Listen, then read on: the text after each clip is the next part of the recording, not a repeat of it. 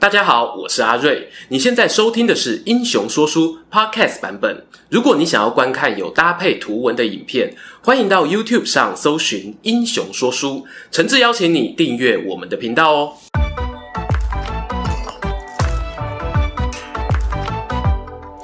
Hello，英雄说书的观众朋友，你们好，我是说书人阿瑞，替大家带来精彩的英雄故事。欢迎啊，来到每月一次的英雄转蛋池时间。在公布票数之前呢，必须啊报告一下近况啊。没错，相信有固定订阅本频道或者追踪我 IG 的观众，应该都知道我阿瑞。我在两个多礼拜前呢，初为人父啊。新生儿的照顾是需要夫妻双方共同努力的。我和祝融夫人呢，目前都还在努力学习当一个新手爸妈，所以接下来发片时间呢，可能没办法像之前一样那么稳定的每周二更。因此哦，也更需要大家的订阅支持。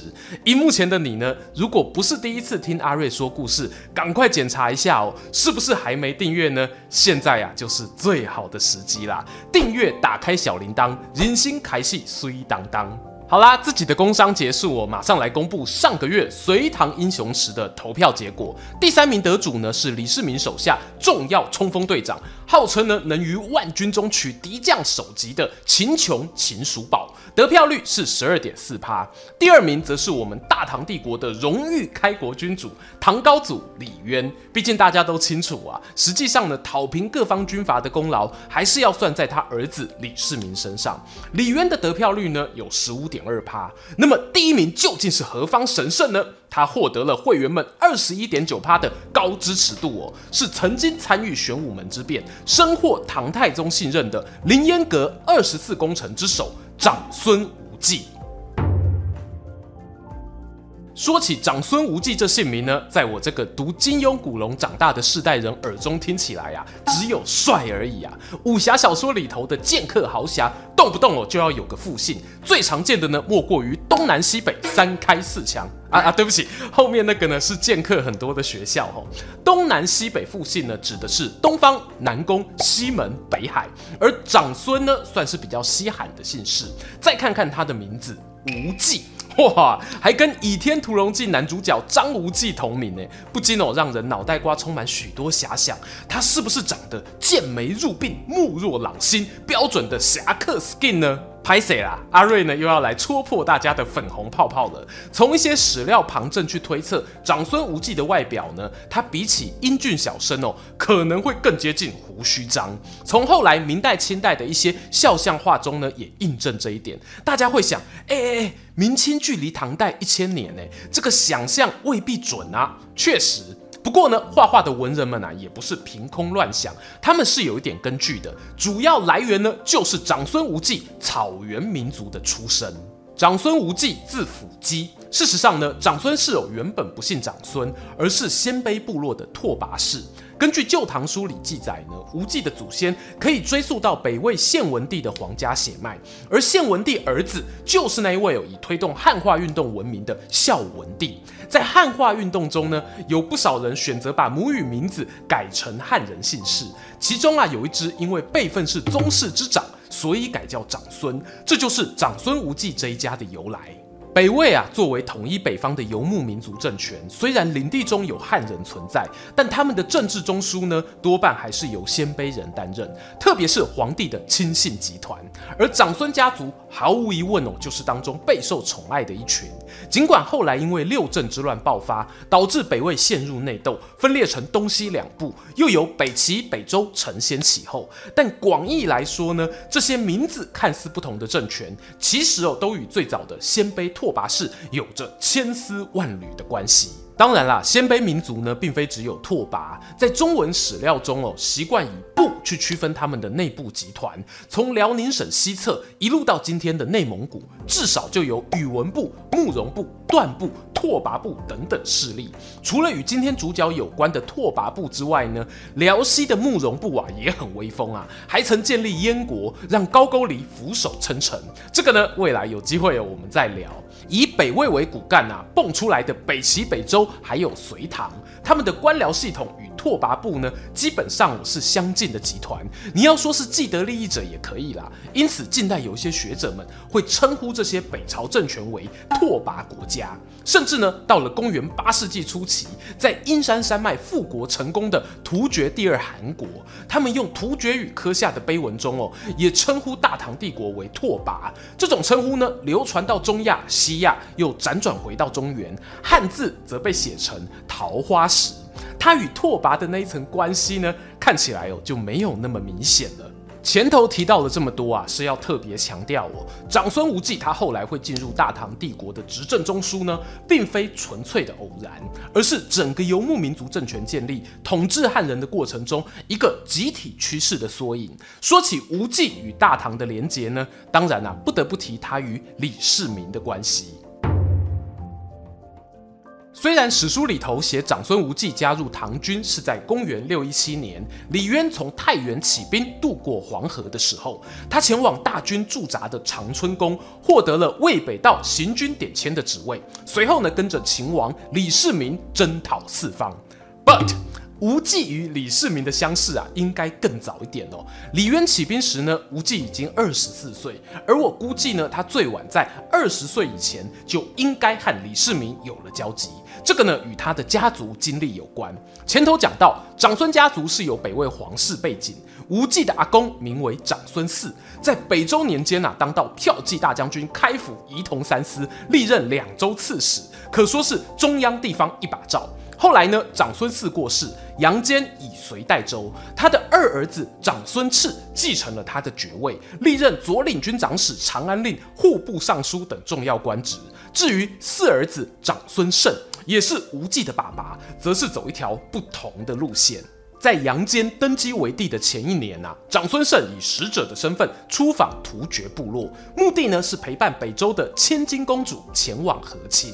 这桩亲事呢，当然政治意味很浓厚啊，双方都在试探彼此国力情报。譬如呢，突厥的可汗常邀请长孙晟一同去打猎，某次刚好碰上天上啊有两只大雕在抢食。可汗呢，给了阿胜一把弓、两支箭，请他秀一手百步穿杨。长孙胜心想呢，不拿点真本事出来呀、突厥真把我们鲜卑人当病猫啦。他更不答话，捻箭搭弓，瞄准天上的大雕，却迟迟没有发射。正当众人不明所以之际呢，长孙晟在地面等到了两只鸟儿互啄、身形重叠的关键时刻，弓弦响处，白羽箭划破长空，不偏不倚贯穿他们身体，正是传说中一箭双雕的神迹啊！赢得众人大声喝彩。这下突厥可汗开心了，他向来欣赏英雄好汉，对长孙晟呢自然也就亲言有加，三天两头呢安排聚会出游，把这个外国使者留在部落将近一年的时间。不过长孙晟呢没有忘了自己的本分，既来之则安之啊，他利用陪同可汗打猎的机会，详细观察了突厥部落附近的山川地形，兵力多寡，最后回国时呢将这些军事机密。毫无保留地交给杨坚杨老板，而后杨坚呢也采用长孙晟的建议，远交而近攻，离强而和弱，透过反间计分化了东西突厥部落，一直到杨坚过世，隋炀帝杨广接班，长孙晟呢都还是全权负责与突厥大小部落之间的外交与军事行动，直到大业五年（公元六零九年），他以五十八岁过世为止。或许是常年忙于国政，让长孙晟呢无法兼顾家中妻儿。他死时，无忌年仅十六，还有一个不满十岁的妹妹。这一对小兄妹呢，竟然遭到同父异母的哥哥赶出家门。幸好无忌的舅舅伸出援手，把他们接济过来抚养长大。长孙无忌的母亲这一边啊，娘家其实也是狠角色哦。他舅舅呢叫做高士廉，是北齐皇室清河王高岳的孙子。二话不说呢，扛起接济无忌兄妹俩的责任，甚至呢还做媒人，替长孙美眉安排了一桩影响深远的亲事，那就是嫁给李世民，成为日后的文德皇后。长孙小妹结亲时年仅十三，长孙无忌呢则未满二十，这也是我刚刚推测。无忌与李世民相识甚早的主因。好啦，我们把镜头哦，咻几嘞转回李渊建国，无忌进入秦王府之后，他们又会碰撞出什么样的火花呢？说来有趣哦，如果没有搭配长孙晟、长孙美眉或者高士廉的传记一起看，长孙无忌本传的少年经历呢是相对稀少的。他加入李唐阵营后，战争记录几乎挂零，剧情呢竟然直接就跳到李世民人生中的关键时刻——玄武门之变。因此，有人会认为呢，长孙无忌啊可能在战场上表现不像他老爸那么英勇，能够弯弓射大雕。这个推测呢有一点道理。答案是啊，这对父子还有别的相同特质。传记中呢，形容他们通悟机敏、博涉书史，意思就是呢，反应快，能够吸收周遭人事物的宝贵经验。表现在现实生活中是怎么样呢？他在玄武门之变前对李世民做出的谏言，就是很好的例子。关于这场决定大唐接班人的重大政变啊，我们将来还有机会细聊。这里呢，先采取《新唐书》与《资治通鉴》中的版本，做个懒人包。相传呢，政变发生前，原本的皇太子李建成因为顾忌李世民的名望、军功凌驾于自己之上，决定先下手为强，假借邀请弟弟聚餐，趁机在酒里下毒。殊不知啊。究竟是这李世民有天子龙气护身，又或者毒药的分量不够重哦？他毒发后心痛如绞，呕血数升，但仍然逃过一劫。他父亲李渊得知消息呀、赶忙前来探视。爸爸难道会不知道儿子们吵架闹别扭吗？偏偏哦，故意装傻说：“哎呀，弟弟酒量不好啊，建成你这个做大哥的，以后不要再私下找他喝酒了。”同时呢，李渊又对李世民提出一个方案哦，问他愿不愿意前往东都洛阳，允许他呢在那边使用天子的旌旗，未来和李建成分治天下，就像当初呢西汉梁王刘武一样。补充一下哦，这个梁王刘武是谁？他是汉文帝的儿子，汉景帝的弟弟，因为呢平定七国之乱有功，获得了大量封邑做赏赐。But 后来，他跟汉武帝争夺皇储资格落败，因此抑郁而终。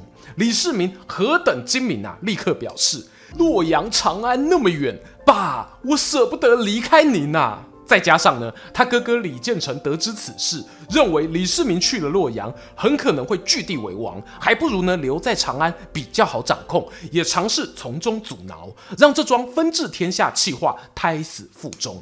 就是在这样的背景之下。长孙无忌要跳出来发言了。当时秦王府的重要幕僚之一房玄龄，在毒酒事件发生后啊，已经感觉代志不妙了，跑来找长孙无忌讨论，认为呢李世民兄弟之间的冲突白热化，倘若不效法过去周公出手除去管蔡之乱的魄力，恐怕会让整个秦王府的员工都受到拖累。于是，房玄龄与长孙无忌两人一起去见老板，想劝他出手袭击大哥，但被李世民拒绝了。辩才外擅长举例说服别人的长孙无忌，立刻抛出一个问题：“ 大王啊，你听过舜帝吗？你觉得他是个怎样的人？”李世民一愣啊，尧舜禹汤的传说他当然是听过的，随口回答：“舜帝当儿子很孝顺啊，做国君重仁爱，这谁不知道呢？”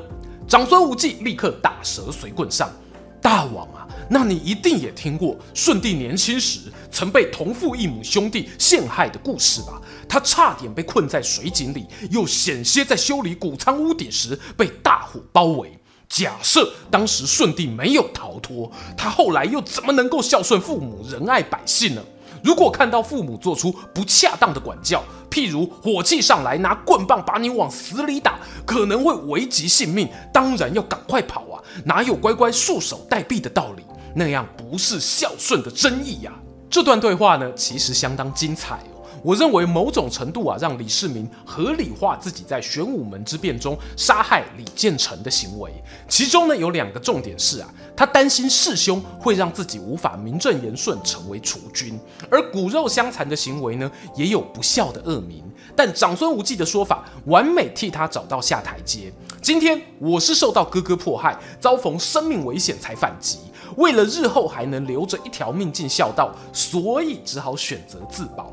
当然，玄武门之变本身呢，其实在史料中啊留有很多矛盾记载。譬如我们刚刚说的，李建成要下毒，居然没有毒死弟弟，这个几率哦本身就很低了。也有人认为呢，长孙无忌的记载就是为了替唐太宗粉饰太平，这个说法呢我也能认同。但是啊。无论长孙无忌说这番话是真的出于情急救命，又或者另有阴谋，都反映出了他这个人的历史形象。这番话为何不是给房玄龄说，不是给尉迟恭说，而是交给无忌来说呢？聪明人啊，有时候该背黑锅是逃不掉的。除了玄武门之变外，长孙无忌另一个经典的发言案例，同样有乃父之风，是和他老爸长孙晟一样处理对突厥的外交政策。在玄武门之变过后不久啊，李世民从老爸李渊手上继承了皇位。只是交班过程中的剧烈动荡呢，应该也传到了邻近的突厥部落耳中。当时原本分作东西两部的突厥，竟然啊各自出兵扣关大唐边境。其中最凶狠的那一股部队，当属东突厥顉利可汗的十万大军。他来到距离长安一步之遥的武功，逼得刚登上皇位没多久的李世民呢，顾不得面子问题，断然宣布全城戒严。情况之紧急呀、啊，可见一斑。幸好后来李世民在李靖的建议下，把姿态放低，在渭水呢与突厥领袖缔结了和平协定，让长安免去一场兵灾。但这件事也被李世民引为奇耻大辱啊！相关故事欢迎参考我们李靖的独立影片。就说和平协定这件事啊，往往就是定来被撕毁的。时间到大唐贞观三年，公元六二九年，东突厥呢碰上内部的部落叛变，加上灾难性的大雪，冻死了许多牲口。俗话说，趁你病要你命，眼看就是大好的进攻机会，许多人呢对李世民建议发兵讨伐突厥，但我们唐太宗啊又一次面临终极二选一。由于渭水之盟才刚签订没多久，马上就攻打对方哦，这是失信。可是呢，不打吗，等于坐失良机呀、啊。这个时候又轮到我们合理化大神长孙无忌登场了。长孙无忌表示啊，我们不妨准备兵马，等到敌人主动扣关再发动反击。倘若敌人虚弱不能攻击，我们就先按兵不动，保持守信的美名。这真的是说话的艺术哦，堪称大唐版本的维持现状呢。诶，我没有鼓励皇帝破坏和平哦，真的要出手呢，也是为了保护我大唐不可分割的领土。李世民呢，听了很开心，连连称善。But 这一段记载非常有趣，不是我在抄译长孙无忌的对话哦。事实上呢，在新旧唐书里面就有出现貌似矛盾的结果记载。新唐书呢说李世民赞同这个做法，下一句却是卒取突厥，终于还是攻打了突厥。而旧唐书则说呢，太宗遵循无忌的建议，最后突厥是因为政局动荡而自取灭亡。如果我说哈，两个版本很可能都对，会不会被观众打？我们呐，在李靖影片有提到，他在贞观四年呢，奉命率领三千玄甲铁骑奔袭东突厥顉利可汗所在的定襄古城。这一次攻击呢，距离前头唐太宗征询长孙无忌建议时，也隔了一段时间哦。换句话说呢，无忌要你先别急着打，李世民是有做到。而旧唐书呢，说突厥最后是因政局动荡而灭亡，就看哦，你从什么角度想啦。他们有内乱是事实。大唐呢，有趁乱攻击也是事实，哪一个才是突厥垮台的主因呢？这是有自由发挥空间的。从玄武门之变与东突厥之乱两件事来看，长孙无忌有展露出他在观察局势、推动主管做决策的长才，也都算是有好的结果。那么无忌他自己人生最后的结果又是如何呢？唐太宗击退东突厥之后，声势大涨，开启贞观之治的稳定时期。长孙无忌啊，与房玄龄等人还奉命以隋代律法为蓝本，制定了唐律，用来管理新的王朝。而大家还记得哦，长孙无忌有个小妹妹，她在唐太宗即位后，也一跃成为皇后，让长孙家族成为大唐初期重要的外戚集团。虽然记载中呢，长孙美眉呢是以个性简约、低调不争闻名。有时候啊，李世民询问一些国政相关事务，他都以妇人不该干预国事为理由拒绝回答。当长孙无忌被提拔为吏部尚书、右仆射这样相当于宰相的高官时呢，他也好几次劝谏兄长必须辞官，以免沦落到我跟历史上那些外戚干政一样的窘境。我必须要说啊，长孙美眉做的这些事情呢，确实有在贞观初期保护了她的家庭。毕竟长孙家人口繁旺，确实有一些子弟行为不检，利用权势为非作歹。然而，这位谦逊自制的皇后，在贞观十年（公元六三六年）因病去世，也让长孙家族的未来蒙上一层阴影。李世民呢，当然还是对小舅子长孙无忌非常信赖，毕竟哦，那是过命的交情啊。他去世前还特别也把无忌找来床前，抚摸他的脸颊，泣不成声。最后交代他与褚遂良共同辅佐太子李治，那便是唐高宗。高宗即位的永徽初年，爸爸留下来的老臣啊，尚未凋零，政局颇为安定。然而李治碰上了一位令他一见钟情的女子武则天，想要啊提拔她为皇后。但这件事呢，招来包括长孙无忌在内的许多重臣反对。有人认为长孙无忌是因为得罪了武后，所以被密告谋反，遭到剥夺爵位、流放黔州的命运，最后啊被迫自缢身亡。但也有人认为呢，这件事可能是李治默许的，因为呢，他顾虑这个舅舅位高权重，可能危及自身地位。关于武则天的故事呢，我们做过专门影片介绍，大家可以移驾观赏。我当时有提到，长孙无忌或褚遂良反对女性执政，是有受到传统观念的影响，特别是长孙无忌。你看哦，他妹妹是什么个性？再对比武则天的个性呢？那个反差有多大？他会如此激烈反弹呢？也是可以想象的。至于无忌是不是真的有孝顺外甥李治的权位呢？我个人是持保留意见啊。你可以说他是个观念保守、善于顺应风向的人，但要说对于唐太宗的忠心，我觉得是很难质疑的。另外有一种对长孙无忌常见的批评是呢，他先是靠着妹妹上位，然后又沾外甥李治的光，中间为了怕李治太子宝座被换掉，还去攻击另一位皇子李克，害人家被杀。这我真的要做一下澄清哦。首先呢，唐太宗啊是在李治当太子的时期，主动跑去问长孙无忌说：“哎，你会不会觉得现任太子太柔弱，李克英明果断，比较像我啊？”